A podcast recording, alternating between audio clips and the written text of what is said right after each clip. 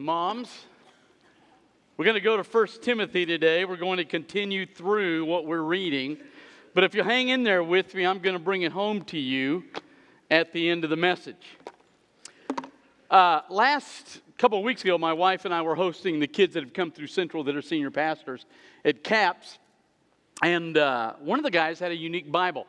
They haven't finished it completely, but it is uh, it lists the books, but it lists the books without any chapters or verses. So you go to Romans, no chapters or verses, and you just read through Romans literally as he wrote it. The problem with what we have is you come to chapter two and you think, okay, we're done with chapter one, we move on. But in fact, chapter two is explicitly based on the end of chapter one. That's why it says, in verse 1 of chapter 2. Therefore, I exhort you, first of all. Now, when he says therefore, he's referencing back to the idea when he told Timothy, he said, I want you to fight the good fight. You're in a battle, you're in a spiritual battle, you're affecting demons, you're affecting angels. You're affecting a spiritual world around you. Timothy, remember, he's telling him what to do at Ephesus. He said the same thing to the Ephesians, where he talks about a spiritual battle is inside this city. So he's writing to Timothy in the city of Ephesus, and he says, I want you to fight the good fight. He mentioned a couple guys he's dealt with, but then he comes and says, Therefore, in other words, if we're going to fight the good fight, and when he talked about having faith, we stand on the principles of God, we stand on the promises of God. He says, Listen, we're going to fight the good fight. Here's, now listen, therefore I exhort you first above, here's the deal. First thing he says, I want you to do, if you're going to engage in a spiritual battle. Now, Normally, we go through each, what they call the fancy word in seminary is pericope. We go through each standalone section of Scripture. We're going to split this section. In chapters 2, 1 through 7, what he's basically is saying is, I want you to pray. Here's the first thing I want you to do as you engage in a spiritual battle. I want you to pray for those people over you so that your prayer will create an environment whereby you can share the truth about Jesus Christ. Now, that's going to be the standalone scripture passage that we're in. But we're going to cut it in half. We're going to look at the second half next Sunday morning. But we're going to look at the first half. He says, Therefore, I'm telling you, first of all, now listen.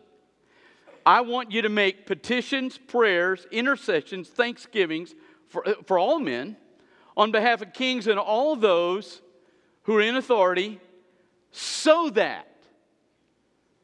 Now, you hear that? Now, we're just going to be real honest today, okay? I don't think we believe that anymore. I think even the church has come to a point where we're caught up in what we see tangible, and we don't really believe in what we don't see anymore.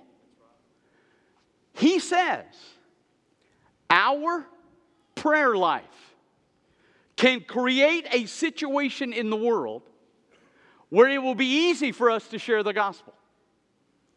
And he says that, that our prayers can impact. Now, I don't know that we buy that anymore, but you need to understand that is explicitly true. You will not see what your prayers do. You're not going to see that. Doesn't matter. When we went through the book of Second Corinthians, we came in chapter 5, remember he said to be absent from the bodies, to be present with the Lord. And then he makes this statement in connection with that. He said, For we walk by faith, not by sight. I've been in the room when people have died, I've seen them die. I've been with the families. There's never been a person that knows Jesus Christ that I've been in the room of that Jesus did not come and get and take home. Never. But I have never once seen Jesus come in the room. I've never seen that. Because I walk by faith, not by sight. I see the body give something up, I see it cease to function. I don't see the spirit and soul leave, I don't see Jesus come. But the Bible says he does, and so therefore I'm in it. Now, it's the same thing with your prayer life. You are not going to see the tangible expression of your prayer life. That's why we have become, as a church, more accustomed to the ballot box than to our knees. We see the result of the ballot box. We see this person elected, that person elected. We see this change, that change. And so we see all those things. So we see the tangible and we become like the world. They live in the tangible of anybody. We should live in the non tangible in a Jesus who responds to what we say. So he says, Here's what I want I want you to pray so that you're going to pray so that God will respond to your prayers. Now, He does respond to your prayers. Now, listen to what He says, okay? Now, we're going to walk through this slowly today. I hope you, your Mother's Day lunch is in the crock pot. Here's what He says I exhort you to pray on behalf of kings, all men, and those who are in superior position. Now, he's in Ephesus, right? Let me just lay this on the table so we get this. There were a lot less government officials in Ephesus than there are even in Bryan College Station. We have a much bigger government, which poses a little bit of problem for us. So here's what we're going to do you're going to have to make a list that you keep of particular people you pray for. Now, the best way to do that, uh, number one, I think you pray for the top two people. You, you pray for the president Oh, please pray for the president. You pray for the president and you pray for Governor Abbott. Those should be on your list. Now, what are you going to do with the rest of it? You're going to tether, I'm sorry, you're going to make the list based on the people that I think you're tethered to in some way. For example, if you have children in public schools, you are going to pray for your superintendent and for the principal where your kids go to school. You're going to put them on the list. We have a responsibility in this church. We have a congressional representative in the federal government, Bill Flores and his wife Gina. They attend here. If there is anything we should be praying for, it's a man connected to us. So Bill Flores ought to be on your list. So we need to make a list. You need to come up with some list, however you do it, of people. Number one, the president. Number two, the governor. And then you bring in the people locally if you live across the street from the city manager Brian, that he needs to be on your list because God providentially put you near him for you to bathe him in prayer. Why? Because our prayers work. So you're going to take and make up a list of people. You can't pray for everybody in leadership over you, you don't have the time. You're going to limit the list, but you're going to limit the list of people you're connected to in some way. Okay? those over you. So we're going to start with the president, governor. We're going to make a list. Now, when we do that, here's how we're going to do it. Look carefully at what he says. Number one, I want you, first of all, to pray for all. I want you to pray for all men, making, number one, here's what he says petitions. Here's what he says. Now, the Greek word here means a singular request with specificity. In other words, if you have the president on your list, you're not just going to pray, God uh, uh, bless him. That doesn't fit that Greek word. You're going to be specific. As a matter of fact, I'm going to tell you what to pray for President Trump. Here it is. We're going to pray that God destroys his ability to tweet. I can't think of a better prayer request for us to lay before the Father. You're going to make it particular. That's what he says. You're going to particularize your request for those people over you. Now, here's the problem we face in one sense you cannot pray what you want for that person. 1 John 5 says, I have to pray what God wants for that person. And that if I pray what God wants, He will answer the prayer because I pray what He wants. So I don't get to pray what I want because really, if you pray what you want, you wind up really praying for yourself. So your job is to pray for them. Now, how do I know what to pray then? Two ways. Number one, and we'll look at the second one in a minute, but here's, here's the first way. You're going to take Scripture and pray it over these people. For example, Bible says in the multitude of counselors, there is great wisdom. So here's what you're going to pray you're going to pray for President Trump, Governor Abbott, superintendent of schools here, the principal of your daughter or son's school. That's what you're going to pray. God, based on your word, I'm going to pray your scripture and I'm going to ask you that the people in the principal's life will give her or he the wisdom that they need to execute their position in the best way possible for the gospel to go forward. So you're going to take biblical principles and you're going to pray scripture into their lives.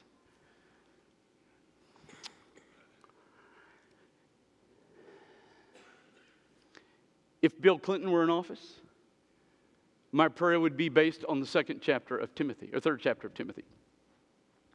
My prayer would be let him see, Father, as you have told us with pastors and deacons, let him see that character is more important than success. You're going to pray biblical principles over these people. That way, you're praying God's will. I really do believe, and again, I'm talking to me, I really do believe one of the reasons we're in such a mess in this country is we have gone to the ballot box more than we've gone to our knees. So we're going to pray for these leaders that we're tethered to. We're going to pray scriptural principles. Okay? Now, so there's the first thing. I'm going to have this list of a handful of people, and I'm going to write down particular principles that I think they need. For example, for, for uh, Representative Flores, who's in our church, I would pray that he have the courage to stand in the middle of a mess on the principles he believes in as he leads our country. I'm going to take scriptural principles and pray them into their lives. Now, second thing, look at what he says petitions, prayers. Just the general word for prayer. Now, follow what he says because he really makes great points here. I'm going to pray so that I'm going to pray for people in leadership. I'm going to pray God's principles. And then I'm going to step, and all of this now is going to come out of my general prayer life. Because that's the Greek word here. It's just the word for prayers. Now, here's the problem we face, okay? What does the Bible mean when it says that you and I are to have a prayer life? What does it really say about it? Now, there are two things you can do. You can go to Lifeway Bookstore in town you can buy any number of books on how to have a prayer life, and they will all be written by the same kind of people who think you have to fold your towels a certain way to get them in the cabinet. They will give you all sorts of rules. You got to pray in the morning, it's the best time, you got to pray early, You've got to discipline yourself. You've got to be there for an hour at least. You got to pray adoration, confession, thanksgiving, supplication. You got to pray three different. They'll give you every possible rule in the world as to how you're supposed to pray. So here's what you need to do: take those books and give them to the Mormons because they're not legitimate. Got in trouble with the Catholics last week. We'll just go all the way now.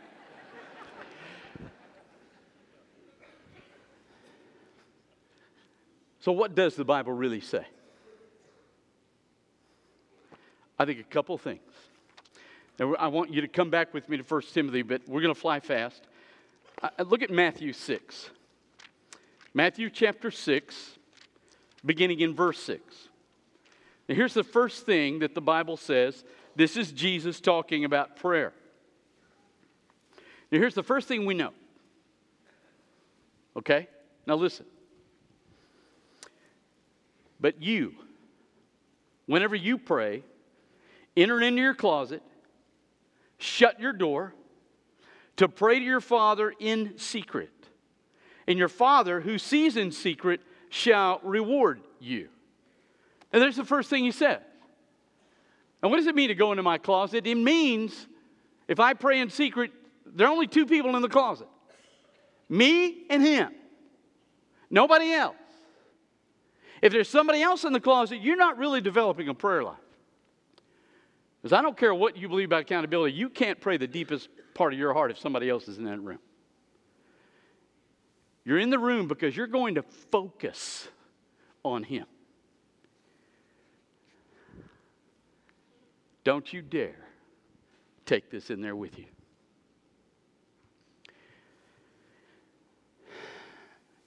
Every time you hear a ding, every time you hear whoosh, you say, Well, I've got it turned off. Every time you hear the vibration, it's going to take away your focus from your Father. Now, unless you're an anesthesiologist on call, don't take your phone in there.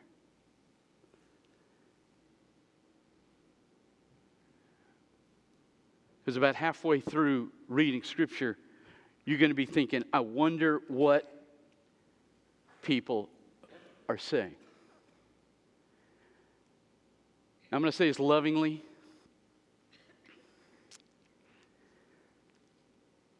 If you have to carry this in there because you crave this more than you crave that, that is idolatry. And if you're going to go into the closet, then you take this phone and you leave it outside. You don't need to be on Facebook. You don't need to hear any texting. You don't need to wonder what people are saying. You can't focus on Jesus Christ with that phone in the room with you. So you're going to take it out. And if you can't take it out, if it's just too addicting for you, then I wouldn't even go into the prayer room. I'd go out in the woods and repent my heart before God that I love this more than I do Him. So we're going to go into the closet. All we know, how long should I stay in the closet? Did he say there? Did he? No. Did he say whether or not I should do that in the morning or the evening? No. Did he say how many books I ought to take in there with me? No. Did he say whether or not I can listen to music? No. What does he say? What's the thing? Get in the closet, shut the door, so it's you and the Father, and that's your focus. That's your agenda. Now, here's what you're going to do you're going to take this book and you're going to read it until you focus. Look at the next one Ecclesiastes Great book, chapter 5. You go Job, Psalms, Proverbs, Ecclesiastes. So that's right after the Psalms. I want you to listen to chapter 5, and here's what the Bible says. Because this is the other principle of going in and shutting the closet. Guard your steps when you go to the house of God. Better to approach in obedience than to offer the sacrifice as fools do. They ignorantly do wrong. Do not be hasty to speak. So, in other words, even though I've got this list, right? And I'm coming in in obedience to the Father with this list, I'm still not hasty to jump in there and throw the list to him and then leave. No, no, no, no, no. Look at what he says. Do not be impulsive to make a speech before God. He's in heaven, you're on earth. Let your words be few. So here's what I'm going to do I'm going to step in that closet, shut the door. I've got my list. But before I lay out my list, I'm going to read my Bible until I sense that I am focused on Him. You have in you the Holy Spirit of God. The Bible says the Spirit bears witness with our spirit that we're the children of God we hear God through the Holy Spirit indwelling us. He's in there. So when you go in there and you read enough scripture, you're going to say, when you start focusing, here's what you're going to do. You're going to say, God, tell me what to pray. Tell me what. So now you're going to take the list and listen to the Holy Spirit because what you have on your list may not be what the Holy Spirit wants you to pray right there. And then what I do is I simply pray about everything that comes into my mind. If it's this church, if it's friends, if it's family, I simply pray what I feel I ought to pray about everybody. You say, well, I could be there forever. Yeah, I remember in college I did this first time. I got in, I took Matthew 6 seriously, and I took my clock and turned it away, and I sat down, I opened my Bible, and I, and I read, and I prayed until I prayed everything I could think of. I turned the clock back 15 minutes. I thought I'd been in there an hour and a half, and I was like Martin Luther again. I thought I was great 15 minutes. So do not think this is going to last hours. Okay? You're going to get in the closet. You're going to open up this book. You're going to read until you focus. You're going to bring your list, and then you're going to pray whatever he tells you to pray. Now, you say, well, how often should I open my closet door? what does the Bible say? Only says one thing. We don't know how many times Jesus prayed. We know there were times he prayed at night. We know there are times he prayed in the morning. We know there are times when he prayed all night. We don't know how long he prayed. We don't know how often he prayed. What we do know is the Bible in the book of Exodus makes this statement in chapter 20. It's one of the commandments. Now, listen to what Exodus 20 says. Remember the Sabbath day to keep it holy. You're to labor six days and do all your work, but the seventh day is a Sabbath to the Lord your God. You must not do any work. You, your son, your daughter, your male, your female servant, your livestock, or the resident alien who is within your city gates. For the Lord made the heavens and the earth, the sea, and everything in them in six days. Then he rested on the seventh day. Therefore, the Lord blessed the Sabbath day and declared it holy. One day a week, for sure, you need to be in your closet with your list, hearing the Father, focusing, hearing the Father, and praying your list and whatever else He tells you to pray. We do know one day a week. Now, you read these books at the mall, they're going to tell you every day, and what happens is you go in there Monday, you go in there Tuesday, you go in there Wednesday, and then you fail Thursday, and you miss Friday, and then you're in there Saturday, and pretty soon you feel guilty and you quit. That's why the Bible doesn't give a whole bunch of directives because we're all at different seasons in our lives.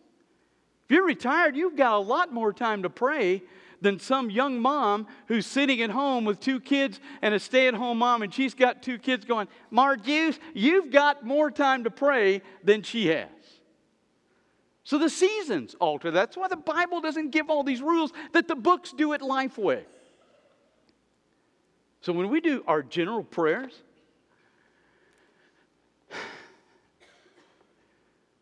we're going to focus we're going to get in our closet.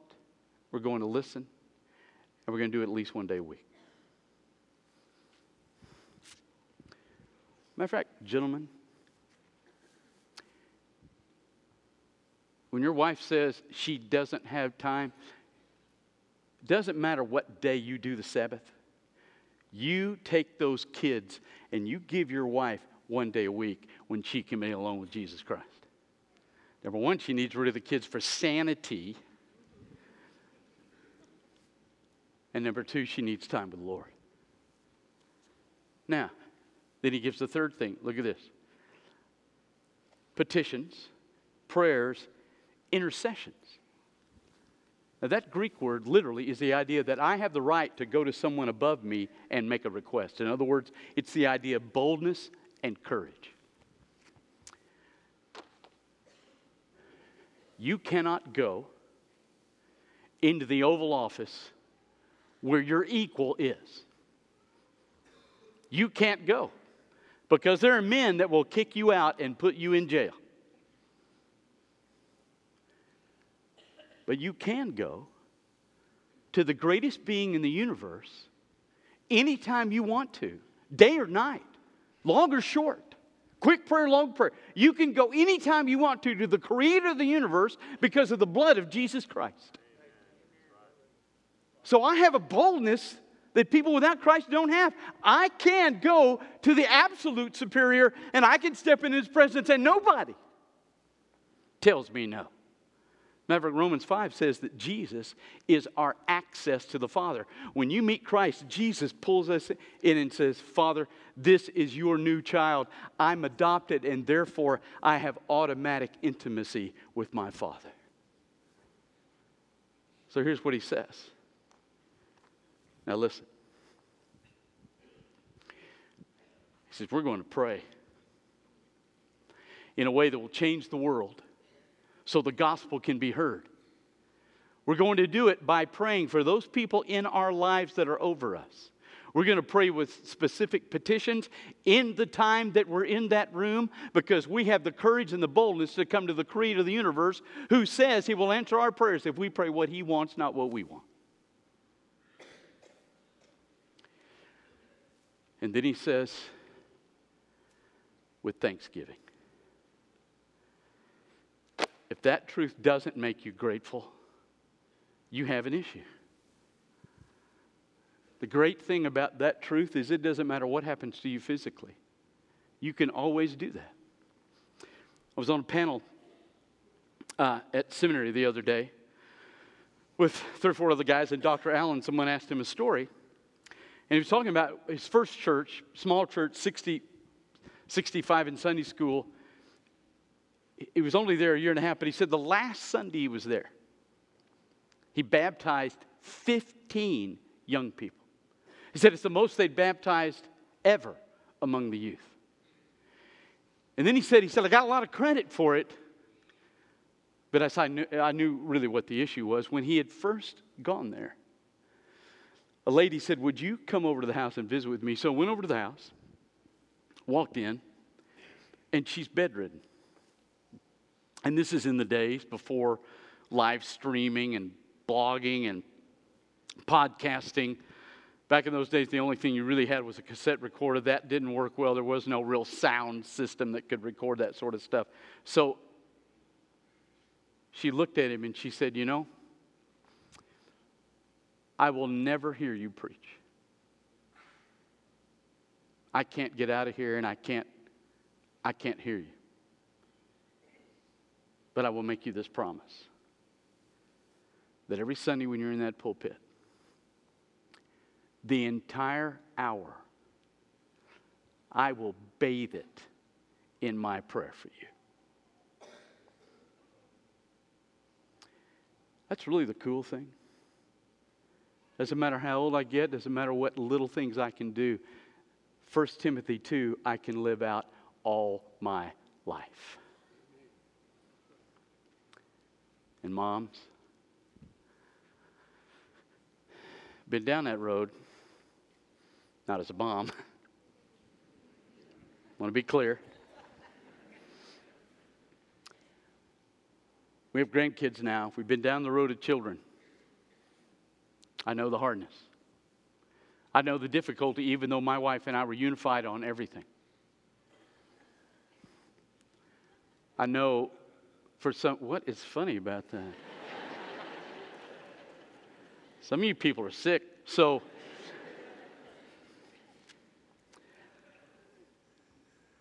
when you're a single mom spiritually, you're a single mom physically. Even if your mom, your husband's there, but he's gone to work and you're a stay at home mom or you work and then you come home and you got your, it's the hardest job in the world. And the enemy is going to always make you wonder if the gospel is going to permeate your child's life.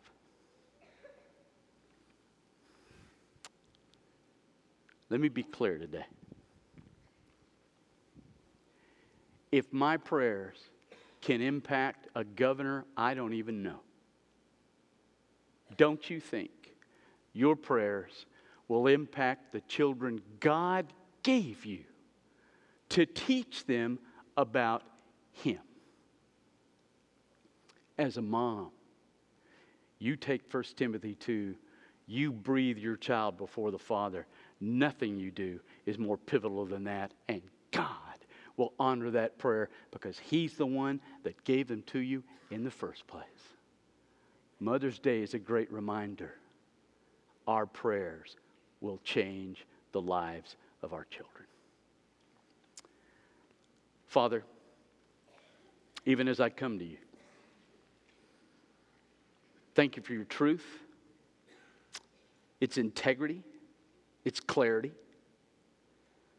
Father, I pray for me and everybody in this room that we will re understand that our prayers based on your will work. That we can alter this landscape for the gospel and we can alter our homes for the gospel. Make that clear, make that concise, and Father, burn that in us. Let's not just be a sermon we heard, but a sermon we live so that your gospel can go everywhere it needs to go. I ask you that in Jesus Christ's name. Your head's bowed and your eyes closed. Staff and I are here. You need to come and pray. We are more than glad to pray with you. You never met Christ? God's calling you to be a part of this fellowship as He speaks to you this morning. You come.